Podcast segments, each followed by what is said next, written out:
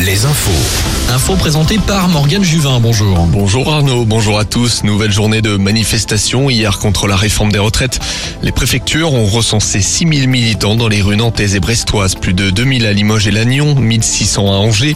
La mobilisation nantaise a été marquée dans la matinée par le blocage du rond-point d'Armor sous le périphérique nantais près d'Atlantis.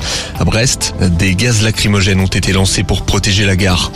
L'affaire Leslie et Kevin. Plusieurs centaines de proches ont rendu un dernier hommage à Leslie hier à La Rochelle.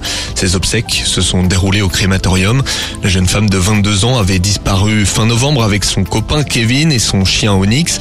Les corps du couple ont été retrouvés début mars en Charente-Maritime. Trois hommes restent mis en examen dont deux pour assassinat. Le printemps du cinéma débute ce dimanche partout en France. L'occasion de profiter d'un film à prix réduit à 5 euros. Le prix a augmenté d'ailleurs d'un euro cette année, mais reste tout de même inférieur au prix moyen d'une place vendue en France.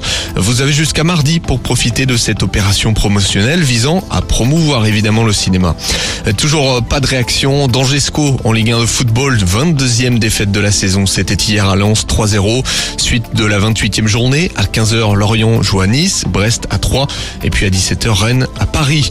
Notons le duel de nos régions Niort-Laval hier en Deux-Sèvres. Euh, victoire niortaise 3-2 grâce à un penalty à la 88e minute. C'était en Ligue 2.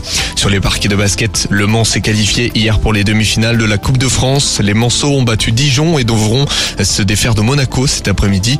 En revanche, fin de l'aventure pour Cholet Basket. Les joueurs de Laurent Villa ont succombé à la pression de Villeurbanne en fin de match. Le ballon ovale, l'Irlande s'est offert hier le grand chelem au tournoi Destination. Succès face à l'Angleterre 29-16. Les Bleus avaient pourtant fait le travail un peu plus tôt en battant les Pays de Galles au Stade de France 41-28.